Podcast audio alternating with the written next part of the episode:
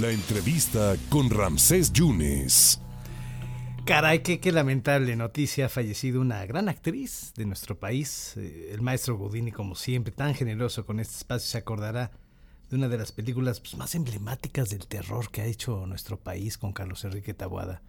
Más Eh, negro. Una, una ¿no? guapota. Sí, una guapísima. estrella del cine mexicano ante todo. No es Sí. nada más la, la mamá de la chica No, no, no, no, No, no. no, no. Tiene una carrera cinematográfica Sí, no. muy impresionante. Ella debuta en cine. Con Ripstein. En la película Los Recuerdos del Porvenir Sí. de, de Arturo Ripstein.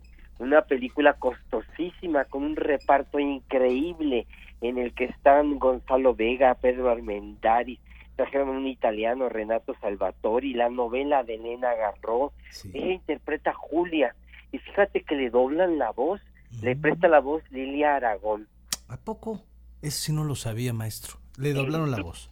Le, le doblaron la voz y gana el Ariel.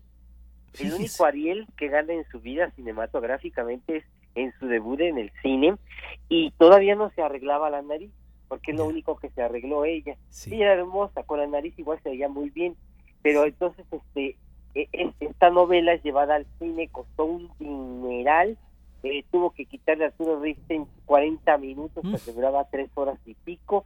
Eh, la película no funcionó en taquilla, pero fíjate que anoche yo la volví a ver y es hermosa la película, la, pe- eh, es, es una, una joya del cine mexicano Sí. y que está Susana vestida de rosa toda la película porque dice que así hay que vestirse para evitar las tentaciones. La gran Amalia Batista y bueno, en televisión hizo... Estuvo, yo- no, estuvo usted, no estuvo desperdiciada después, don Alfredo. No, no es, es que ella llega en un momento en que el cine mexicano empieza a cambiar Sí. y, y, este ella tiene Calimán, el hombre increíble. O sea, tiene una película fabulosa filmada en Egipto, dirigida por Alberto Mariscal. Es muy buena, a mí me encanta Calimán. Calimán. este, con Jeff Cooper y allá, allá en Egipto filmó y, y tampoco todavía no se arreglaba la nariz cuando filma en Egipto y, Sí. y ya ni se diga pues más negro que la noche una de las grandes Esa. Eh, me- a mí me Susana sigue dando miedo, don Alfredo. Me sigue dando miedo esa película.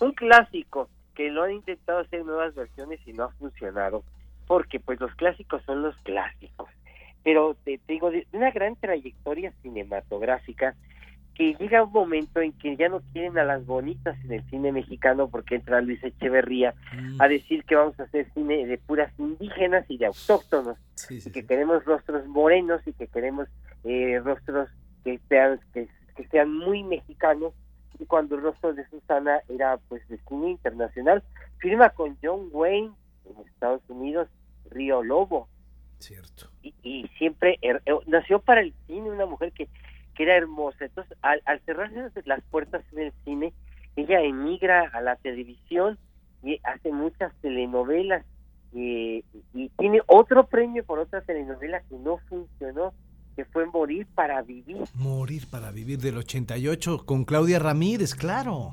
que ahí hice el debut de Claudia Ramírez, eh, Ana Martín estaba de productora, eh, este, el día del cóctel gritó Ana Martín, aquí nada más te toca el tema de morir para vivir, versión musical para bailar y versión eh, cantada, las dos.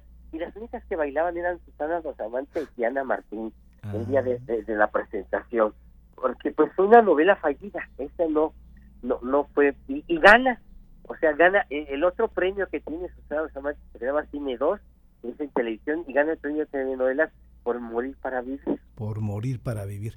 Una mujer atenta siempre, Sí. atenta, educada, lo guapota, ah, oh, sensacional, eh, eh, gentil, siempre gentil, con una...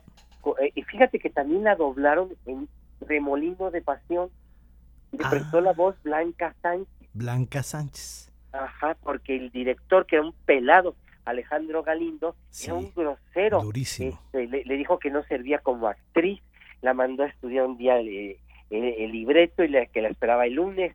Muy groseros. El cine mexicano estuvo lle- lleno de viejos pelados. Los Gabaldón era duri, el ogro. Gabaldón Ay, era durísimo. exactamente, que si ahorita estu- eh, existieran las, le digo yo a mi amiga Julissa, ¿y por qué no protestas tú que todavía estás viva de todo lo que les hicieron estos directores? Que eran unos horrorosos, con, maltrataban a las mujeres. Sí, sí, sí. La dobla Blanca Sánchez en Remolido de Pasiones con Amparo Ribelles y Carlos Piña. Sí, yo, yo, me acuerdo una telenovela para cerrar, maestro Godini, que, que, protagonizó con Ernesto Alonso, que estaba muy joven, Erika Buenfil, que le hacía de hija de Ernesto Alonso. Ah, sí, sobre la cirugía plástica. ¿Cómo se llamaba esa telenovela? Con Susana Alexander que estuvo. Susana Alexander que hacía cirugía plástica, que fue una novela bonita, hoy también se me va bien. Y Lupita D'Alessio salía ahí también. Que fue una novela bonita. Y Corazón Salvaje. Aprendiendo a amar, Aprendiendo a amar se llama. Aprendiendo a amar y Corazón Salvaje donde hizo a Aimé de Molinar, guapísima con sombreros vestidos al lado de Angélica María y Martín Cortés. Es cierto. Corazón salvaje. Fíjate que en la última novela que estuvo aquí en Televisa, la productora también, otra pelada que ya no está ahí en Televisa, la corrió, la corrió le dijo que no servía como actriz, que no daba el ancho para el papel, donde interpretaba a la abuelita de Paulina Goto, la corrió. Ese día yo la vi muy triste, digo, ¿qué te Es que me acaba de correr esta mujer. O sea, aguantar tantas humillaciones cuando eres cuando es una una estrella. una estrella del cine mexicano ante todo porque eh, con lo que te estoy diciendo de de los recuerdos del porvenir Calimán y más negro que la noche no tiene nadie de la actualmente no tiene ese cartel cinematográfico tan tan fuerte esa de los recuerdos del porvenir es un repartazo de actores Emma Roldán no puede faltar ahí no es un repartazo una lista interminable de actores yo diría a Arturo Risten que, que le volviera a hacer como hicieron con el padrino que, la, volviera a editar que la volviera a editar porque ahí interpreta a Julia una prostituta que la tiene el coronel Francisco Rosas encerrada pues y Daniela Rosen que está enamoradísima de él y Isabel Moncada.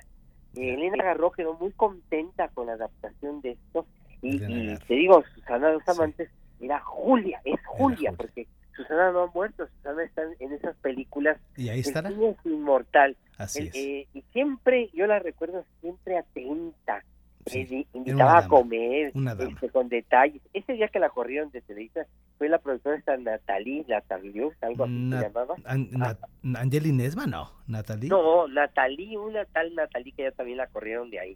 este, porque no tenían por qué correrla. Pues no. Porque no daba el ancho. Y la última que hizo. Pues se consagró.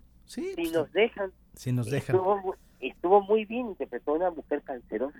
Así es, y bueno, pues ahí sí se, fue. Maestro Gudini, como siempre, maestro, gracias por tu generosidad, ¿eh? Y nada más quiero agregar que fue una mujer que nunca estuvo sola. Todavía al morir tuvo un marido a su lado. Perfecto, bueno, entonces Tuvo tres maridos y siempre dijo que iba a estar siempre acompañada porque ella nació para amar.